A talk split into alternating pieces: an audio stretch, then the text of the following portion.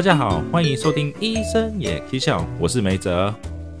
在这三年疫情期间，很多人都没有办法去健身房运动，家里也开始多了一些健身设备，像小哑铃啊、跳绳啊、弹力带，或甚至 TRX，就是顺砍在门上的那种拉啊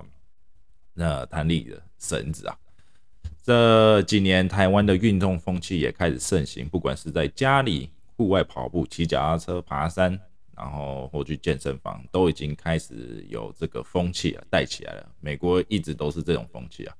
嗯，平常没有运动的人在家里也会因为无聊开始建立起良好的运动习惯。我们很常听到人家说运动对你的身体好，但是你知道运动是怎样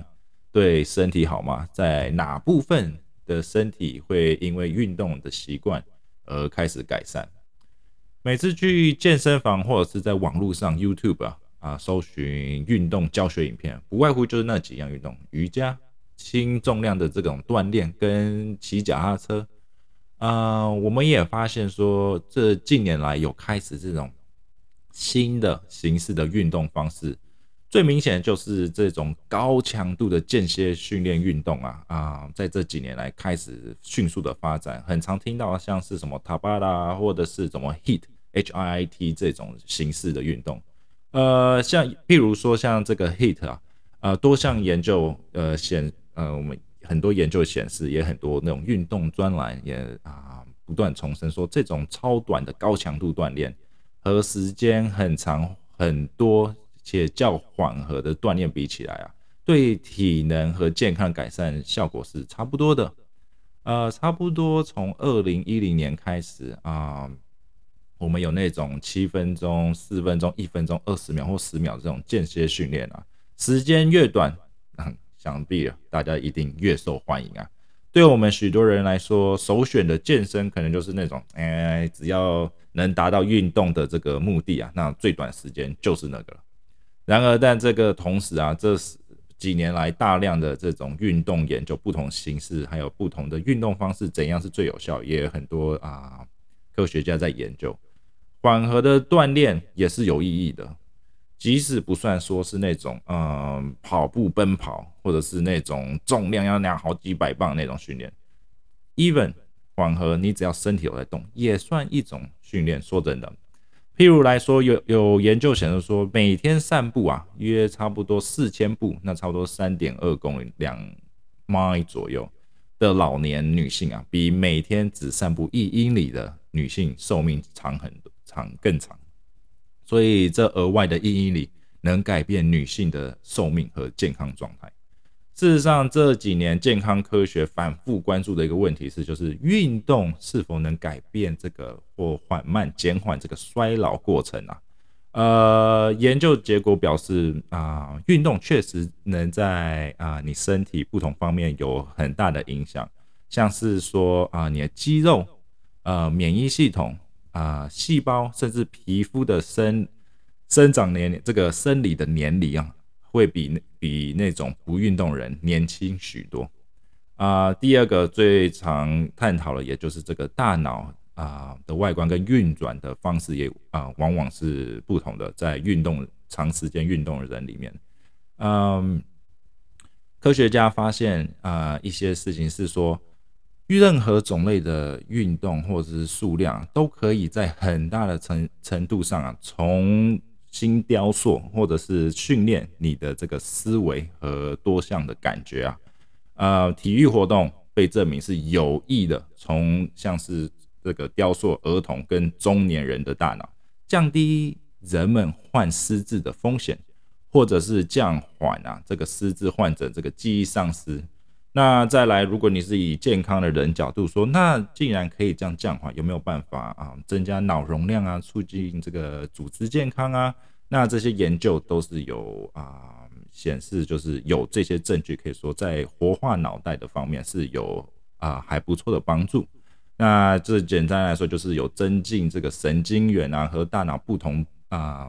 部分的之间连接的这个质量啊，锻炼。跟这个情绪，就是我们这个 psychology 有没有什么所以运动啊，对情绪的这个提振效果似乎已经超过我们很多人的想象。呃，在几几年前说啊，呃，开始发现说，呃，不管是什么样的任何类型的活动啊，久坐不动者比经常锻炼者更容易罹患着忧郁症或者是焦虑症。所以说，不管是像什么散步、慢跑，呃，去种种花、种种草、种蔬果，游泳、骑脚踏车、爬山，或者是就只是走路而已，去公园走走。在房间里散步，似乎这常做这些有规律做这些活动的人，都比那种静止不动的人能更人让他们比较能感受到快乐，呃，更不容易出现这种情绪问题啊。在有一个动物实验，这个小鼠啊，小老鼠的动物实验中发现说，锻炼改变了一些神经元的内部运转机制，然而他们不啊，使他们更不容易受到刺激，更不容易出现这种焦虑啊。和相关的生活啊模式，所以锻炼啊运动使他们的细胞和大脑更为平静啊。当然，这些是跟这些啊那些小老鼠待在角落不太动的来相较之下。那近年这种现在比较现代的运动科学来最大的 focus 的主题是，经常运动者内啊啊身体内似乎可以发展出啊内在的生态系统，而且根本啊。上不同于那种相较之下那种不呃久坐不动人，例如像说经常运动者的这个血液中含有不同类型的啊蛋白质跟数量都不一样，即使他们近期啊内都没有健身，这些蛋白质的模式依然能在降低血糖或者是心脏病等风险中发挥作用。所以这时候就有人问说，我们究竟需要多少锻炼运动量？啊，至少最少的才能达到这个预防或治疗高血压、糖尿病等遗传体重问题。那这个标准当然也是因人而异。呃，最重要问题是说，你们有没有好奇说，这么多不同的运动，我们也了解说运动对身体的好处，但你们知道身体在怎样的情况下运动燃烧脂肪是最有效的吗？简单，非常简短，一句空腹锻炼让你燃烧更多脂肪。根据呃研究说，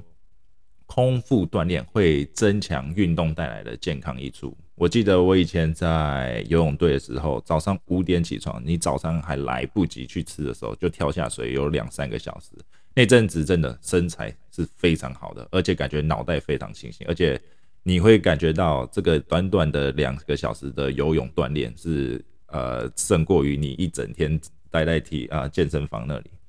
那这个这项研究啊，就是讲说空腹锻炼会增强运动带来的健康益处，是呃选取这些久坐长期在这种做 office 的人啊，男性作为研究对象，让他们进行这种适度的这个单车运动啊。研究结结果表明说，我们是否会因为啊什么时候进餐而影响到我们的运动效果？啊，一般而言，任何运动对我们健康都是有益的。但是近年来也开始发现说，啊，不同人会以不同的方式相对啊运动啊做出不同的反应，即使每个人都完成相同的运动量。但就是有些人会比其他人健康，或者是减少更多的体重，或更好的控制血糖。那很多科学家认为是可能是因为我们的遗传、饮食、体质，还有你的个性性情啊，我们生活中其他微妙的这些啊因子啊，都会对我们身体啊还有运动的反应表现啊都有很大的影响。但也有人啊，研究显示啊，这个科学家研究人员显示怀疑说，进餐时间也很重要，尤其是在这个锻炼过程中啊，什么时候吃是非常重要的。运动中的肌肉需要我们最主要的啊这个燃料啊，在这个生化里面就是这个燃烧我们这个糖啊，那什么糖呢？当然就是这个单糖、葡萄糖啊，或脂肪的形式。那这种燃料。可以来自于我们最近就是非常近期是前十分钟吃，或是就是最近啊最快啊，也不能说最快，就是近期来说你吃最啊的食物有什么？那这个可能是来自于身体储存中的脂肪或糖类。我们所有人都有啊脂肪的这个对储存啊，其中藏在一些肌肉中里面。如果累积过多，这种啊肌肉脂肪就会造成问题。过多的脂肪会导致这个胰岛素抵抗啊，就是我们 diabetic type two 啊，或者是高血糖以及啊其他的啊这种代谢疾病的风险增加。因此，有研究人员开始怀疑说，进餐时间是否影响我们运动中燃烧多少肌肉脂肪啊？进行这个啊，影响这个运动长期代谢的后果。研究人员募集了几位这个体重过重的男性，测试他们健康状态跟胰岛素的敏感度，然后分为三组。第一组是这种啊照常就是正常生活习惯，那另外两组是在早餐啊每次早上锻炼时啊。骑车单车前呐，他们会先喝一些东西，吃一些早餐或什么的。另外一组人员会是类似像是安慰剂，就是喝水啊，或什么不含卡路里。换句话说，就是安慰组是空腹啊，就是只有水而已，去骑啊去骑车去开始运动。那六几个礼拜下来，他们发现说，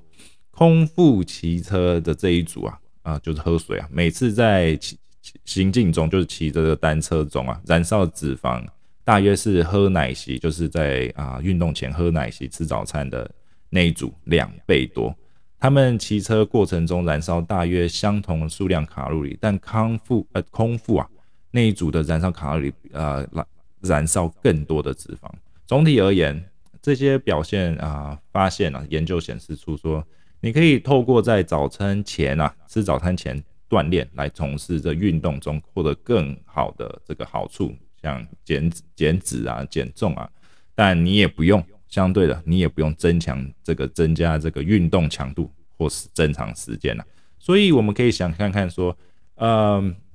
个人可以因为呃可以依据你这个啊个人习惯或者是个人喜好还有目标来安排一下这个呃锻炼时间。Even 你没办法做到这个早起空腹锻炼，但是啊，终究啊锻炼总比不锻炼好，所以如果你想要开始迅速啊，就是比较有效果的减脂啊，然后也不想说哦，超过一天多一个小时或两个小时的运动时间，可以试看看不同的这个顺先后顺序来调配一下你们这个运动 timing，可以达到这个意想不到的效果，来试看看。好啦，这礼拜就到这里了。如果你们喜欢我们这个医生也可以小节目，请按 like subscribe。跟寄信到我们信箱，说你想要讨论什么啊？任何像医疗相关的问题，那这礼拜我们都到这里喽，拜拜。